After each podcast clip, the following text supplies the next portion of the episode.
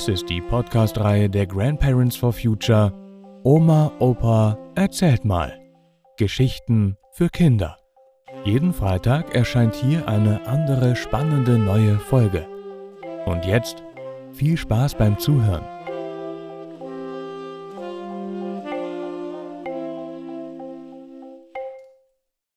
Die Dokumenta 15 und die Zensur. Wie geht denn das zusammen? Na, schon wieder über Zensuren reden? Nein, diesmal geht es um Kunst und Zensur, also darum, ob Kunstwerke verboten werden dürfen. Auf der Documenta 14 vor fünf Jahren wurde der große griechische Tempel aus Athen, der Pantheon, aus Metallsäulen nachgebaut. An seinen Säulen hingen alle Bücher, die im Laufe der Geschichte verboten waren. Das waren Hunderte, Tausende, ganz schön viele. Die ganzen Säulen, der ganze Tempel war voll mit diesen Büchern, also ein riesiges Mahnmal gegen die Zensur. Dass es keine Zensur gibt, ist etwas ganz Besonderes. Überall in der Welt und im Laufe der Geschichte wurden Bücher, Kunstwerke und Zeitungen, ja sogar Meinungen verboten, und Menschen wurden von Diktaturen und Kirchen verfolgt und getötet. Dass alle Menschen sagen können, was sie denken und dabei frei und ungezwungen sind, ist eine große Errungenschaft. Immer hatten Kirchen und Gewaltherrscher etwas dagegen. Der große Wissenschaftler Galilei musste vor dem Kirchengericht der Inquisition schwören, dass die Erde eine Scheibe sei. Dabei hatte er gerade mit seiner Wissenschaft das Gegenteil bewiesen. Nach dem Zweiten Weltkrieg wollten die Menschen einen Neuanfang. In Kassel sollte die erste Ausstellung von moderner Kunst wieder in Deutschland stattfinden. Das sollte jetzt anders und besser werden, ohne Zensur. Aber so ganz hat das nicht geklappt. Gut, das war so wie bei vielem in der Bundesrepublik damals, das Sagen hatte als Geschäftsführer bei der ersten Dokumenta ein alter Nazi. Aber das war in Deutschland, in der Bundesrepublik nichts Besonderes. Überall in allen Behörden und Schulen waren alte Nazis, die 50er Jahre in der Bundesrepublik Deutschland waren ganz schön braun. Trotzdem war die erste Documenta schon ein Erfolg. Man konnte die wunderbaren Plastiken von Henry Moore und die abstrakte Kunst der französischen Maler sehen. In der vom Krieg zerstörten Orangerie, dem Stadtschloss in Kassel, konnte man dann die modernen Plastiken vor den Trümmern sehen. Ein seltsamer, schön nachdenklicher Anblick. Wie vieles in der Bundesrepublik war also die Documenta auch von Anfang an ein Stückwerk.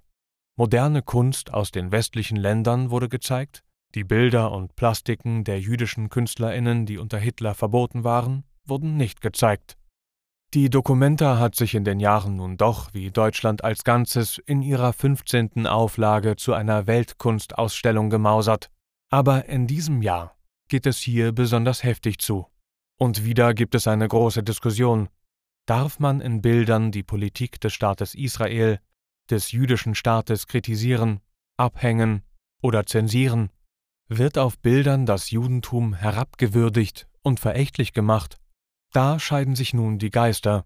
Die einen meinen, man sollte die Dokumenta schließen, die anderen sagen, im Grundgesetz unserer Verfassung ist die Freiheit der Kunst nach dem Hitlerregime ein Grundrecht also eine Lösung gibt es hier noch nicht. Von der Politik wurde jetzt ein sogenanntes Beraterinnengremium eingerichtet. Die Entscheidung, welche Bilder gezeigt werden oder nicht, liegt doch bei der Leitung der Ausstellung, einem Künstlerkollektiv aus Indonesien. Achtung, jetzt wird es etwas kompliziert. Indonesien war über lange Jahre eine niederländische Kolonie. Kolonie ist ja ein beschönigendes Wort, wie du aus anderen Geschichten weißt, Kolonien dienten der Ausbeutung der Rohstoffe und der Unterdrückung der Menschen dort. Als die Niederlande nach dem Zweiten Weltkrieg die Kolonie Indonesien aufgab, kam dort ein demokratischer Präsident an die Regierung. Der schloss sich mit anderen ehemaligen Kolonien zusammen. Sie wollten nicht mehr ausgebeutet werden. Das wiederum gefiel aber vielen reichen Leuten in Europa und den USA nicht, die weiter ihre Geschäfte machen wollten. So schickten sie ihre Geheimdienste nach Indonesien und organisierten einen Putsch. Ein Diktator wurde eingesetzt, der eine Gewaltherrschaft in Indonesien einführte, viele Menschen wurden verfolgt und ermordet. Bei diesen Geheimdiensten war auch für den deutschen Geheimdienst ein alter SS-Mann, also einer aus Hitlers Polizeieinheit und jetzt ein Kumpel des neuen Diktators in Indonesien tätig. Auch der Geheimdienst des Staates Israel, des jüdischen Staates, mischte mit. Das wurde nun auf einem großen Bild dargestellt und auf dem Friedrichsplatz, dem zentralen Ort der Dokumenta, ausgestellt. Weil viele Menschen, gerade unsere Politikerinnen, diese Geschichte aber nicht kannten, wurde dieses Bild als antisemitisch, also antijüdisch bezeichnet, und es musste abgehängt werden. Als Folge daraus gibt es nun das Beraterinnengremium, das nach seiner Auffassung entscheiden soll, welche Bilder gezeigt werden können und welche nicht. Also wenn ein solches Gremium entscheidet, ob etwas gezeigt wird oder nicht, dann sind wir wieder im alten Rom. Der Zensor beurteilt, ob etwas oder jemand richtig oder falsch ist. Das ist also wie eine Zensur. Oder? In Deutschland darf es aber nach dem Grundgesetz keine Zensur mehr geben. Dann läuft also irgendetwas richtig schief oder falsch. Natürlich ist es richtig, dass Bilder von jüdischen Künstlerinnen auch auf einer Weltkunstausstellung gezeigt werden. Jüdisches Leben und jüdisches Brauchtum darf nicht mehr wie unter Hitler in Deutschland verfolgt werden. Aber ist bei der Vorgeschichte dieses Bild überhaupt gegen Juden gerichtet? Oder richtet es sich gegen einen Diktator in Indonesien? Bilder abzuhängen ist eine ganz schön schwierige Sache. Nach den Erfahrungen in der Hitlerzeit darf es bei uns sowas nicht mehr geben. Aber jüdisches Leben darf bei uns auch nicht mehr diskriminiert und verfolgt werden. Beides gilt. Nur, wer entscheidet das jetzt? Was ist richtig? Was ist falsch? Eine Weltkunstausstellung muss einen Blick auf die ganze Welt haben. Eine rein gut gemeinte deutsche Sichtweise reicht da nicht aus. Wir müssen genau erklären, was im globalen Süden, was in den Kolonien und was in der Zeit nach den Kolonien wirklich dort passiert ist. Und für welche Verbrechen nach dem Zweiten Weltkrieg wir auch eine Mitverantwortung in Deutschland tragen.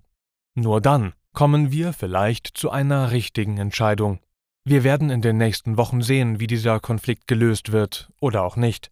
Freiheit der Kunst und freies jüdisches Leben, beides zusammen muss möglich sein. Gerade in Deutschland, gerade in Kassel. Und der bevormundende, unterdrückende Blick auf Indonesien, sie würden ja noch in ihrer Reishütte leben und nicht wissen, wie eine Kunstausstellung gemacht wird, passt dazu überhaupt nicht. Vielleicht wissen die das ja besser als wir.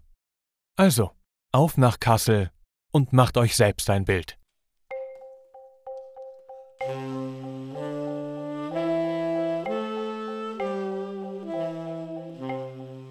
Das war die Dokumenta 15 und die Zensur. Wie geht denn das zusammen? Gelesen von Matti Wieg. Vielen Dank fürs Zuhören und bis nächsten Freitag.